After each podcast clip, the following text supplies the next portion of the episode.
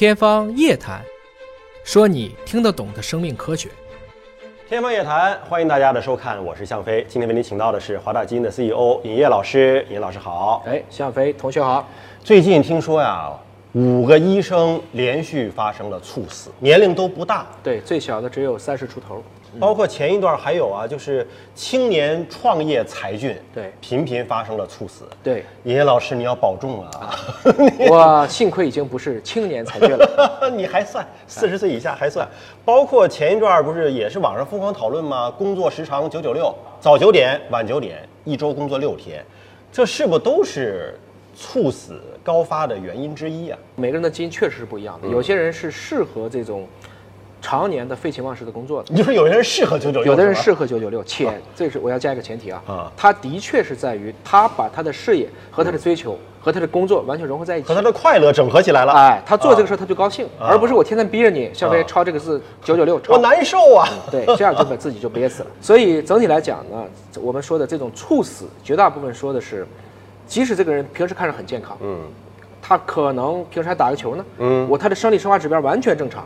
啊，他心肺功能看起来也很好，但依然有可能是因为他携带先天性的基因的异常，所以导致了他可能产生的诱发因素，造成这种猝死的可能性变大。所以为什么别人加班没事儿，他加班猝死，很可能是先天决定的。差不多从目前的数据统计来看，每四个心源性猝死当中就有一例是基因缺陷导致的，四分之一，四分之一。这一部分人我们就要小心了，大家不能去。我们说找死，不要去产生这样的一些诱因。嗯，你刚才说到了有四分之一可能是跟你先天有关系。对，就你出生那一刻，你可能就不适合这个。对的，能测吗？这个是能测的。当然，我们现在说的是科学，因为永远是知道的越多，不知道的就更多。对，因为心肌本身是可以不断跳跃，这个心肌只要有生物电，它就会一直跳。心脏其实就是一个泵，我们最害怕的就心脏不跳。嗯，这个心脏跳有好多种因素可能会让它导致不跳，有一部分就是在于因为。心肌去跳，它还是化学嘛？它有一个钠钾离子泵，一边是钠离子，一边是钾离子。所以你看，最近有人讲，不是要低盐，而是要低钠。嗯，说的还是要维持钠钾离子泵的一个平衡性。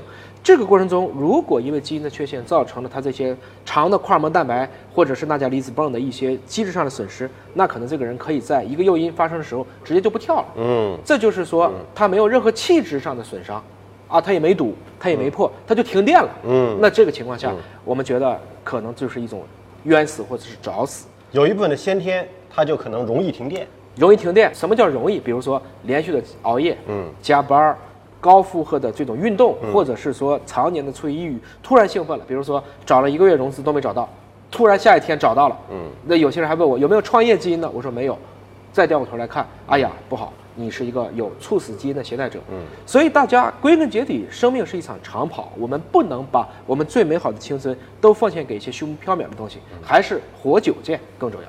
所以，是不是可以测一下？比如测完了之后呢，我是属于携带这种。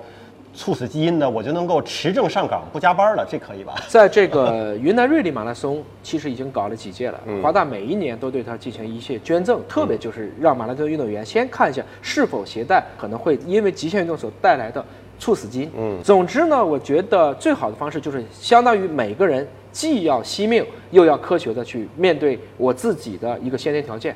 大家把自己的生活规律都调整着比较规律，这是最好的一个和谐相处之道。毕竟我们虽然能测，但能测的依然已经是已知的那一小部分，还有更多的是要靠我们的生活习惯、靠我们的环境、靠我们的身心健康去共同解决。基因啊，绝不是万能的，但是啊，万一你是属于那四分之一呢？我觉得可以测一下，测完了之后就可以持证上岗了。跟老板说，我绝不能够加班啊！